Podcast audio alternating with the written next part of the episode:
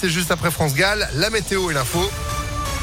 Avec Sandrine Ollier. Bonjour Sandrine. Bonjour Phil, bonjour à tous. À la une, du jamais vu depuis 1947. La nuit dernière a été la plus froide depuis 75 ans pour un mois d'avril. C'est ce que dit Météo France ce matin qui est en train de vérifier les données. Le gel a touché la quasi-totalité du pays, y compris la région Auvergne-Rhône-Alpes. Les températures sont tombées jusqu'à moins 9 degrés en Champagne.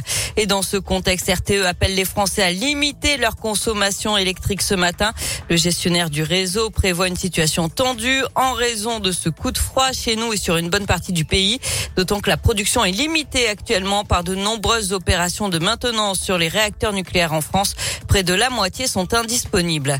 Ils veulent à nouveau bloquer la raffinerie de Fézin. Après l'action du 21 mars, un nouvel appel est lancé pour ce mercredi par les agriculteurs et les routiers notamment. Ils dénoncent la hausse des prix des carburants. Le rassemblement devrait débuter dès 4 heures du matin mercredi.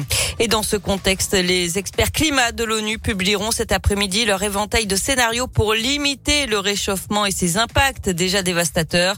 Le secrétaire, euh, le secrétaire général de l'ONU a été clair le jour de l'ouverture des discussions il y a deux semaines. La dépendance au pétrole, au charbon et au gaz est une folie. Dans l'actualité également, deux cas de violence conjugale à Lyon ce week-end, selon le progrès. Un homme d'une cinquantaine d'années a été interpellé samedi soir vers 22 heures. Il est soupçonné d'avoir frappé sa compagne à Vez dans le 9e arrondissement. Il l'aurait aussi brûlé avec de l'huile. Il a été placé en garde à vue et puis à Vénissieux hier matin. Un homme s'en est pris à son épouse avec une feuille de boucher. L'enfant du couple qui a tenté de s'interposer a lui aussi été blessé, tout comme sa mère, plus gravement à la tête. Le père a été interpellé et placé en garde à vue. Le verdict est attendu ce soir dans le procès du meurtre d'une postière devant les assises de l'Ain. Un homme de 32 ans est jugé depuis une semaine pour la mort tragique de Catherine Burgot, 41 ans, tuée de 28 coups de couteau en 2008 dans son agence postale de Montréal-Lacluse.